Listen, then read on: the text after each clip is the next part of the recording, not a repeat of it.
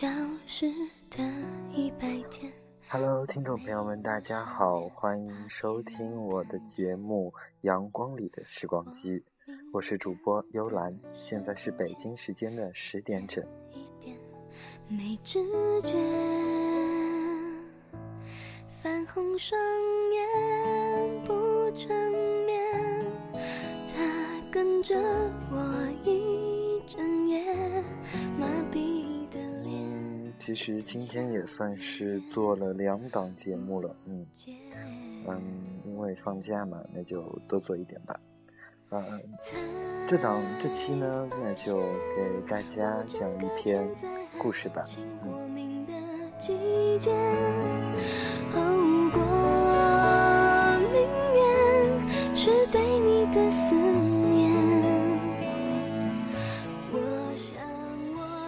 猫。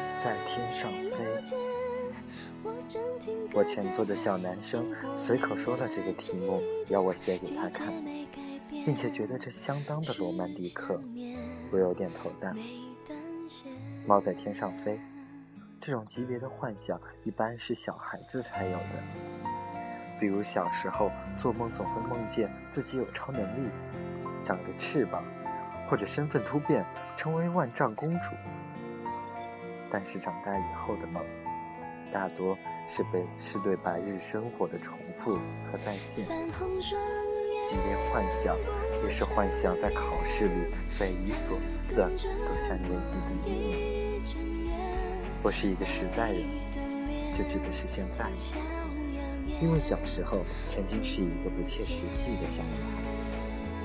然而，那些幼稚而闪亮的幻梦。在我身上，比其他孩子更早的褪去，讲不清缘由。我想，会不会是小的时候太过沉迷于幻想，把梦都早早的做完了吧？可是为什么现在回想时，那些色彩斑斓的念头连一点痕迹都没有留下？昨天和一个并不惯熟的同班男生聊了很久。其实他本来是一个趴在学校走廊的栏杆上发傻，我看见他周遭散发的郁闷气息，就突然很有窥私欲的走过去。一般情况下，连在心情低落的时候都很愿意和别人说话。当然，这个别人得是一个不错的倾听者。无论如何，他给我讲了很多。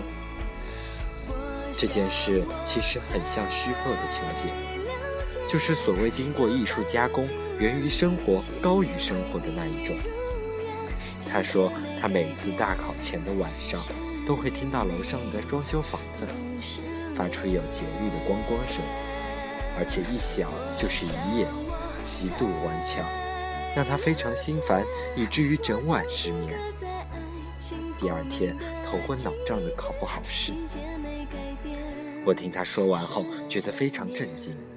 心想，这不是幻听吗？我很快又笑了笑，说：“其实我知道，那声音根本就不存在。”男孩的俊秀眉间紧紧地绞在一起，深感痛苦的模样。以前我很特别恨那种无病呻吟的文章里面写自己的幻听，矫情也矫情死了。我没想到，我身边的人真的会经受这么难以启齿的折磨。他的成绩自从上了高三以来一落千丈，这是我注意过的。我不曾料到竟有这样的缘由。后来我们又说了很多，但我的心思却已经不在谈话上了。那个并不真实的，却真真切切想在耳男孩耳边的声音。牢牢地抓住了我的思想。小时候那些轻飘而无法抓牢的，如同雪花一般的幻想，怎么会变得如此沉重？其实我自己也有类似的事情，事情本身不雷同，然而最终搞得我一样狼狈。时间的故事是背景。他人就在高三，我在偶然的情况下结识一位学长，比我高一届，刚刚毕业不久。这位学长原本在学校的时候就是一位大红人。所谓红人，就是指他有很漂亮的脸蛋，很不屑的眼神，很酷的打扮。打篮球或长跑的时候，总有小女生围着他尖叫不止。天知道，这种愚蠢形象为何让我当时的我颇为心动。我开始频频在梦里见到他，面孔模糊，但始终有很暖、很温暖的微笑。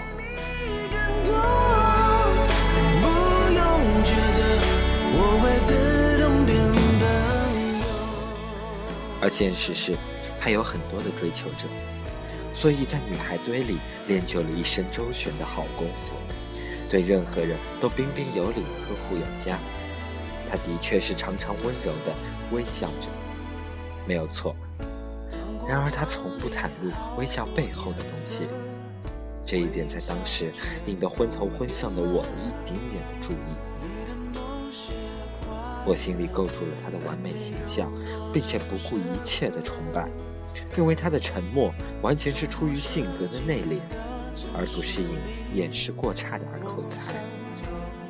他的帅气完全是出于上天恩宠，而不是过分的骄饰。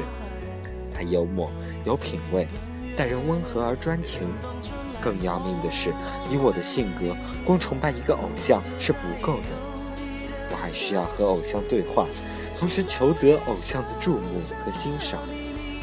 所以后来，无论多么糟糕的结果，都是可以想象的。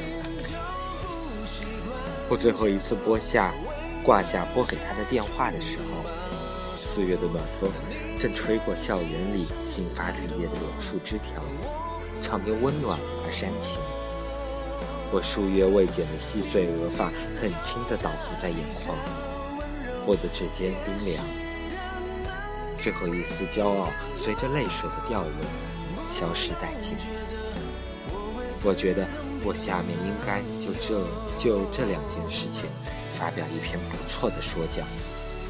可是我暂时还没有思清楚为什么？为什么幻想？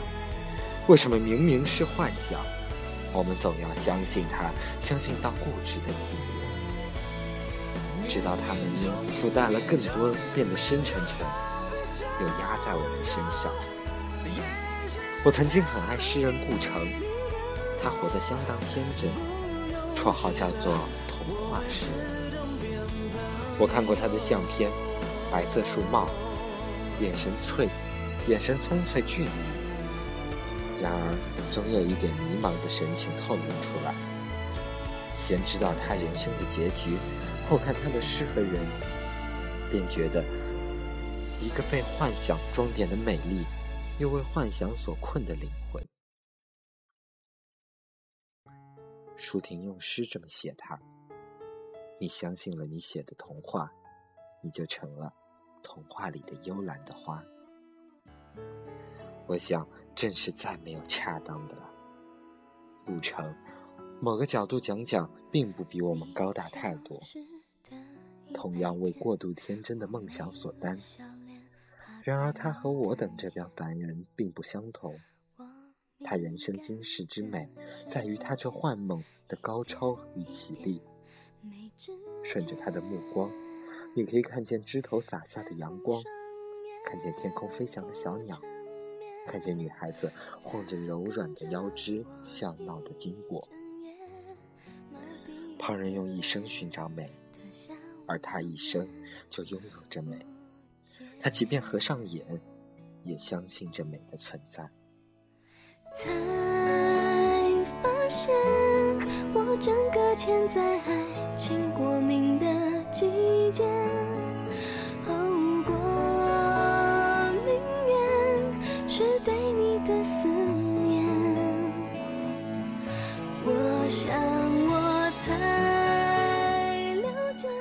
再次回到那个男生的问题，后来我没有什么话安慰的他的时候，正巧讲到也是顾城的例子。我说顾城的妻子谢意有一次正和女作家红影闲聊，顾城一个人不知道在屋里忙什么。过了一阵子，手里捏着一张纸，兴冲冲地跑过来说：“谢意，你看，我画了一个小仙女。那个男生思索很久，似心有所动。我正有点得意，他突然迷茫地问：“顾城是谁？”我们现在看猫在天上飞这样的问题的眼光，也许有点像大人陪孩子看少儿节目的心态。但究竟这种问题有没有深意？就像我现在看《狮子王》仍然感动，而有些人就会认为它很无聊。在不同的情形下，也是不一样的吧。我们早已不屑相信猫在天上飞的童话。于是百般挣扎，却换得万般无奈。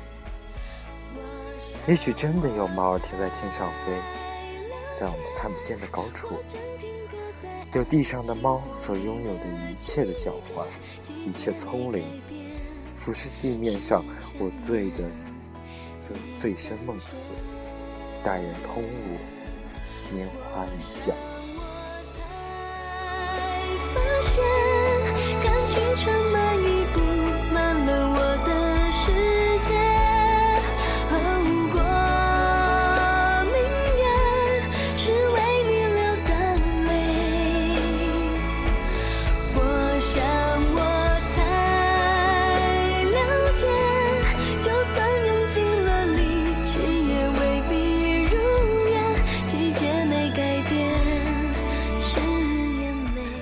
在是北京时间的二十二点十二分，这里是阳光里的时光梯，我是主播幽兰。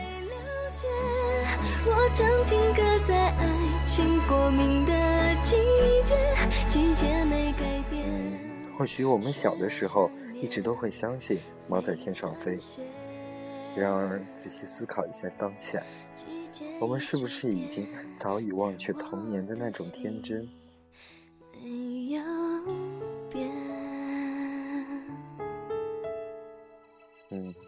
我们在长大，时间在变换。好了，这期节目就到这里。